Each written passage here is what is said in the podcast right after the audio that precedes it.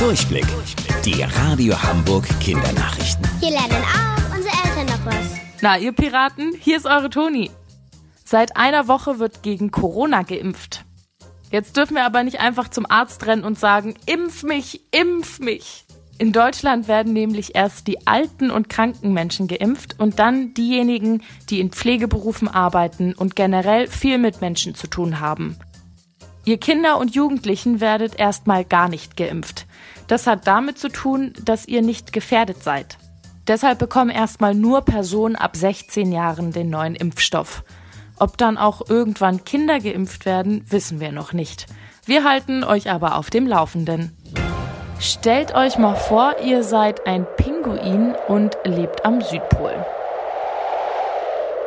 Ziemlich kalt, ne?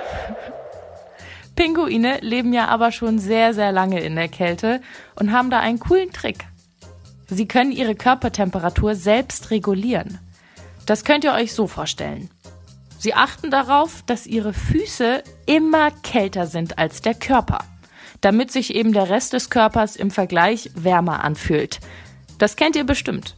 Wenn ihr im Winter keine Handschuhe anhabt, sind eure Hände auch ganz eiskalt.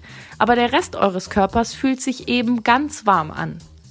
Im Gegensatz zu Pinguinen können unsere Hände und Füße das aber nicht lange aushalten. Und einen Trick haben Pinguine noch. Sie sind immer warm angezogen. Ihr Federkleid ist ganz dicht und fest, da kommt überhaupt gar keine Kälte durch. Wusstet ihr eigentlich schon?